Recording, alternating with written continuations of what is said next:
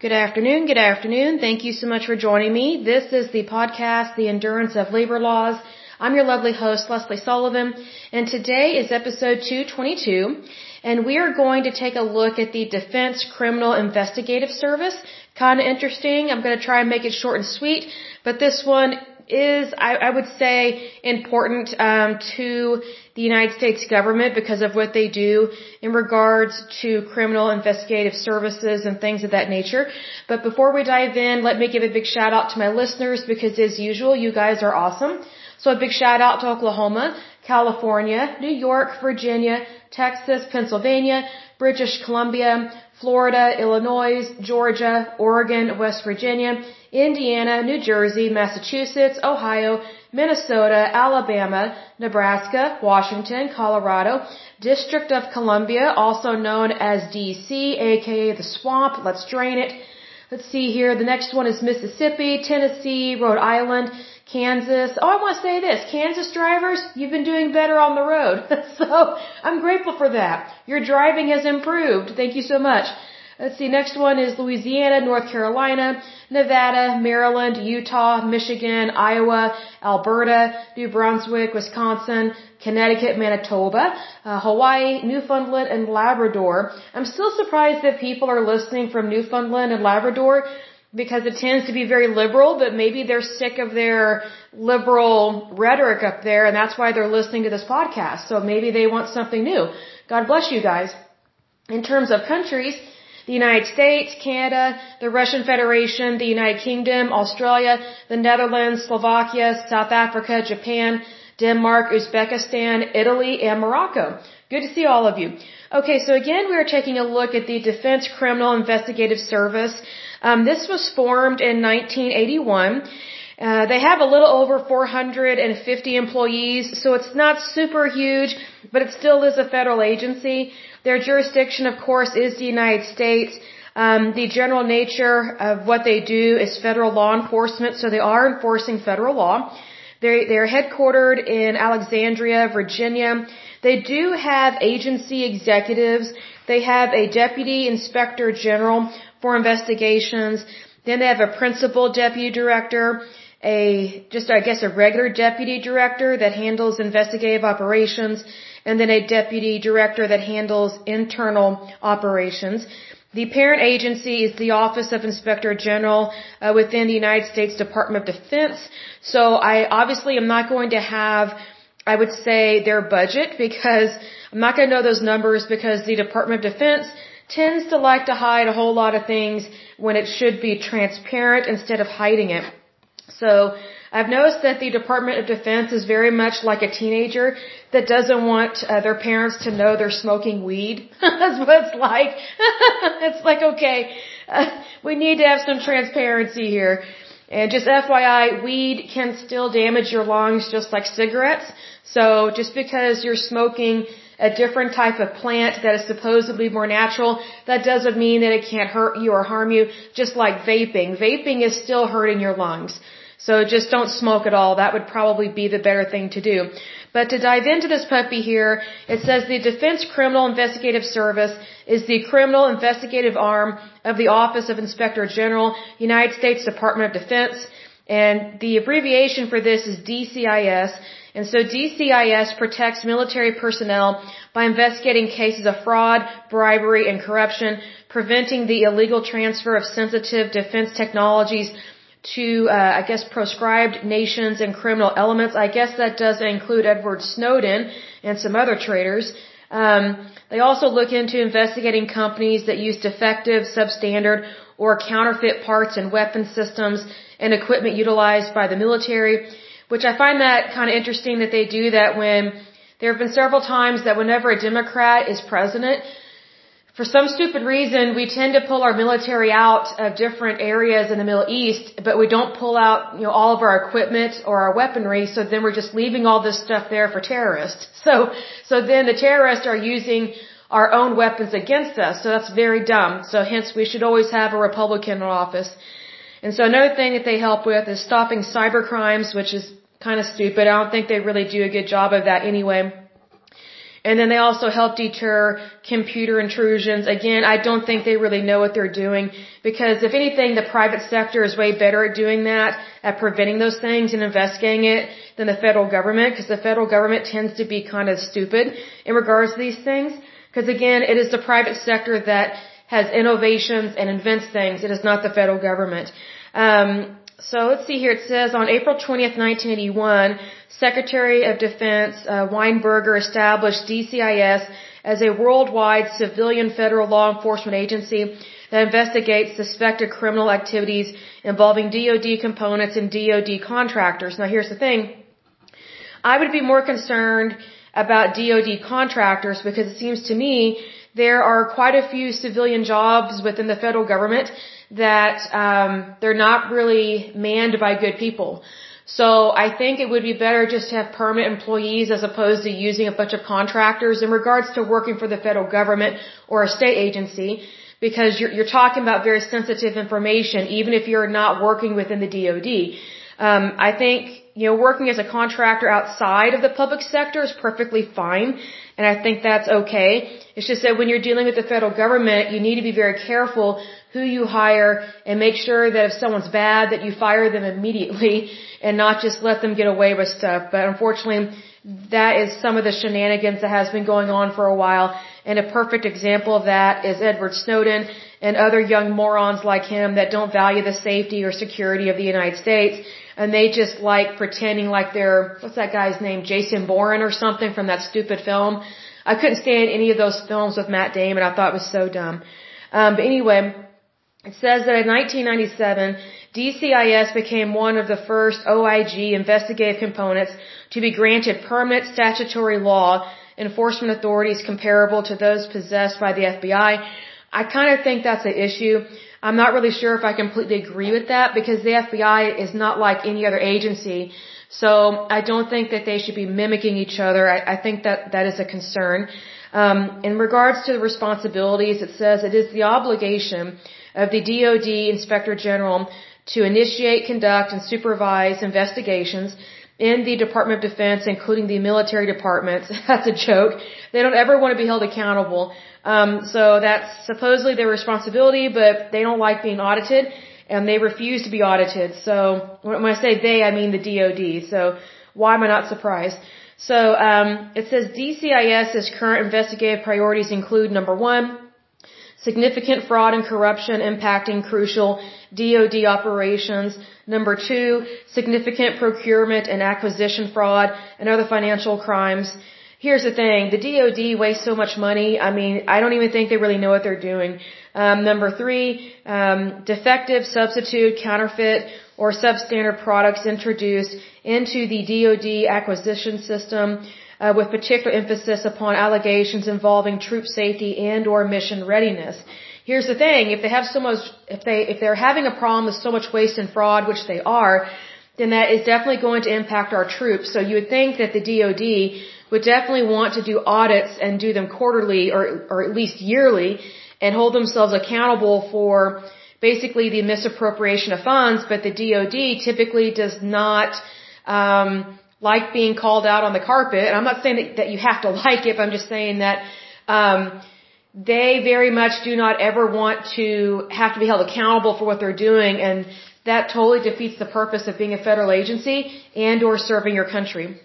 Another thing that they look into is illegal theft, export, diversion, transfer, excuse me, or pro, uh, proliferation of sensitive DoD technology, systems, weapons, and equipment um, with particular emphasis upon allegations involving targeted foreign nations, organized international criminal organizations, or potentially hostile entities um, apt to utilize said items and I guess assaults against the United States military forces. But what else is new with that? I mean, here's the thing. When you are a world superpower, of course you're going to have enemies. But if your department is stupid, kind of like the DOD and some of these people um, that just spend our money willy nilly, then it's no wonder that our military is not being kept as safe as it could be. That's my personal opinion on that because you know money matters and money talks, right? Um, so then they also look into healthcare fraud And so they look into that committed by providers um, that involves quality of care, unnecessary care, or failure to provide care to TRICARE eligible service members, retirees, dependents, or survivors. And it's one of those things that I think they should look into that. But at the same time, there's way more healthcare fraud that occurs outside of military, um, I would say military members getting healthcare. But at the same time, you know, the VA is a huge, I would say, proponent or part of the healthcare fraud because the, the, I would say the VA, I'm trying to be nice about this and I feel like I'm holding back and I shouldn't. Um, you know, the VA has been corrupt for a long time, but yet it is very much a government entity, a government, a federal agency. So again, you know, the VA is very similar to the DOD or the EPA and that they don't they don't ever expect to be held accountable for what they're doing wrong or bad or good. And so because they're never really held accountable they basically get away with not doing their job and sucking at it really bad and wasting a whole lot of money. So if anything you know if the VA was run like just a regular privatized hospital it would do perfectly fine and it should be privatized. And that is exactly what President Trump was trying to do when he was president but there was so much pushback in DC, aka the swamp, because you, you get these federal bureaucrats, they just want the money, but they don't really want people to get the health care that they have been promised, and that the money is supposed to go, go towards um, what it is supposed to be allotted to. So, you know, that's part of the fraud and waste that occurs in Washington, D.C. Unfortunately, that's just how it is. I don't like it. But needless to say, I lift it up in prayer and that the VA becomes privatized because our men and women that served in our military deserve way more and deserve way better than what's been going on. It's really quite pathetic the way that they have been lied to and the way that they have been mistreated. Um, another thing um, that this agency looks into is computer intrusions and other cyber crimes. I personally think they suck at it because I don't think we're really keeping up with other um, countries in terms of cyber crimes and intrusions. Um, I think what happens is, my personal opinion is that the federal government hires all these incompetent um, contractors that are not permanent employees with the federal government. They're just civilian contracting jobs. Excuse me. And so, whenever you have people that are not really fully invested um, I guess in your company or in the industry or within their job, they're really not that loyal. They just really want the money. And again, a perfect example of that is Edward Snowden. Um, he made a whole lot of money as a really young man, had at least one or two girlfriends, was sleeping around. I mean, it was just unbelievable what this guy was doing. And he's absolutely not attractive at all. Like he's just hideous. And he's a traitor to the United States. And as far as I know, he's still in Russia. So what does that say about him? That he leaks information about the United States, um, and then he goes to Russia, which is communist, and it's like, wow, you know, he's going over there where it's ex-KGB, and it's just kind of like, okay, that's not the normal behavior of a United States citizen. So this is why I think that we have problems with computer intrusions and cyber crimes. It's because our federal government, um, whoever the powers that be that hire these morons, they themselves are idiots if you're hiring an idiot. Like whoever you hire, you know, is a direct reflection of you and your character, you know, so maybe they should wake up to this stuff. Um, but anyway, um, this particular organization is led by a deputy inspector general for investigations. And so um, they do have some specific responsibilities, but at the same time, I personally think it's a professional paper pusher job, and I think they're probably very much overpaid. That would be my guess. And so, um, in terms of locations, again, they are headquartered in Alexandria, Virginia, um, but they do maintain a presence in 50 or over 50 separate uh, domestic and international offices.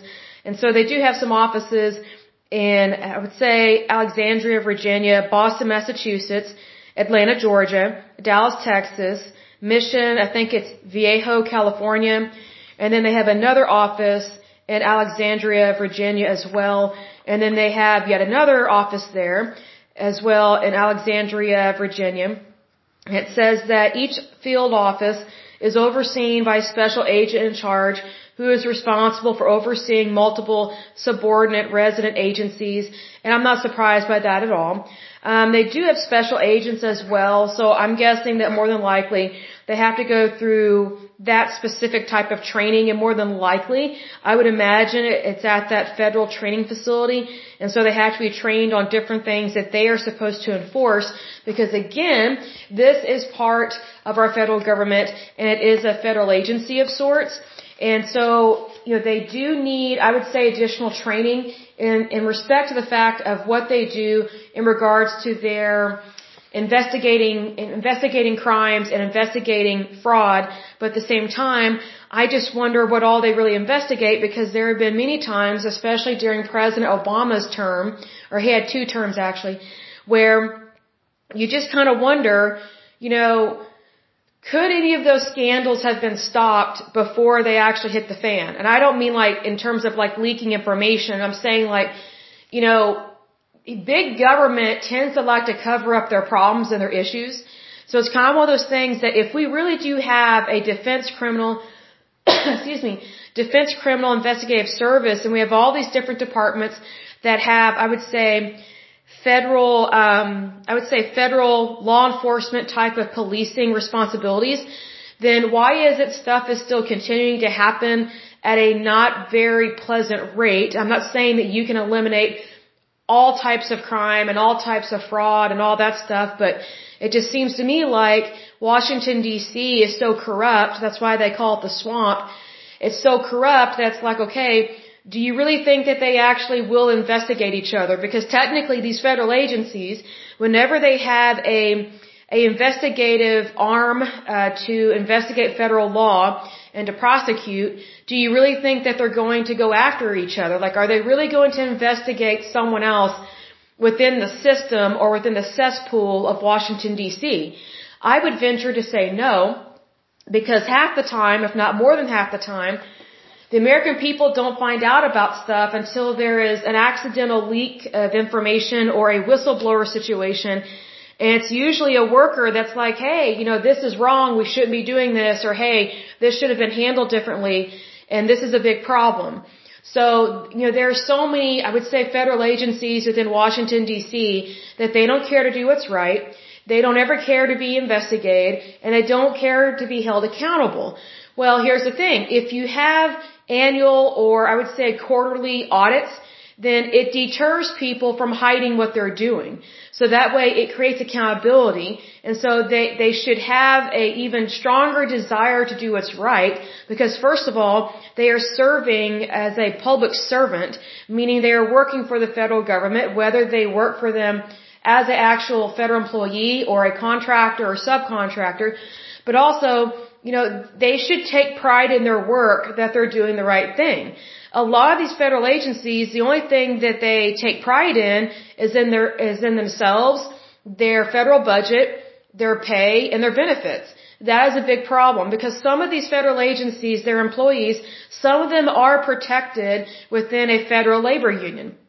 So it's one of those things that, you know, labor unions, it's like what I've talked about in times past it's it's one of those things where they don't actually invent anything like technology or um, inventions or companies. You know, labor unions are very much. I, I would say they're very similar. Excuse me, sorry, my throat is still a little dry from being sick. They're very similar to each other because they they come about after the fact. So basically, something will be invented or created um, within the private sector, and then the federal government and some of these agencies will piggyback on that after the fact, and so will trade unions and labor unions, and then they try and take it over, but whatever they take over, typically they ruin. So that's why a lot of these federal agencies are not held accountable because they, they don't care to hold themselves accountable, but yet they should because they are spending taxpayer money. And so here's the thing, I don't have their budget, which is probably not a huge amount because they don't have very many employees per se, but here's the thing, regardless of what their budget is, uh, the power of the purse is um, dictated by Congress. So, you know, it doesn't matter what size of the federal agency, you know, is per se. You know, if they're not doing things right, they shouldn't get money. They, they, they shouldn't get all these grants and they shouldn't get all these monies. because, you know, results do matter. And if they're not going to do things right, if things are still going to continue to happen at, I would say, an alarming rate, then that tells me that they're just collecting money from the taxpayer, but they're not really doing their job, and they're not doing their job well. So again, this is why it's very important to be careful who you vote into Congress and or Senate. Um, but in this example, you know, Congress has the power of the purse. And so if you elect all these Democrats or, you know, kind of radical progressives to office, they don't care to hold the federal government in charge or they don't they don't care to hold the federal government accountable because they want the federal government to have even more power. So here's the thing when someone's making a bunch of mistakes, you don't enable them, you hold them accountable so that way their behavior can improve and that way they can start doing what's right as opposed to what you know doing what's wrong. So it's one of those things that you know liberals and progressives excuse me, they don't really understand that when you're dealing with tax dollars, you, you, you can't just let the federal government run amok. Because yes, we do have a printing press, you know, our currency at the mint, but you know, here's the thing, the last thing we want is our currency to end up like what happened to uh, Germany's currency after World War One and World War Two, and it was so worthless that basically they used it for firewood to help heat their homes and to cook their food. And there was massive starvation and uh, massive poverty, but that was Germany's fault both times. So don't feel sorry for them because Germany um, mass murdered millions of people in both wars. So don't feel sorry for the devil, basically, and people that behave um, inappropriately or evil. Um, but what I'm saying in regards to our federal government is that you know, if all you ever do is elect people that make all these promises for big programs, basically that's where your money is going. And so you will have less money in your pocket. And then the money that goes to the federal government will really not be, I would say it's not going to be monitored in the way that it should. Because whenever you have a larger government, the less likely, the less likely they are, excuse me, to do an audit and to actually respect the results of an audit, meaning you know, it, the larger a government gets, the, the less likely they are to change, basically. Because they very much enjoy the status quo. They don't like being told what to do. And here's the thing, the power is with the people, always has been and always will be. But I will go ahead and end this podcast. But as usual, until next time, I pray that you're happy, healthy, and whole, that you have a wonderful day and a wonderful week. Thank you so much. God bless and bye bye.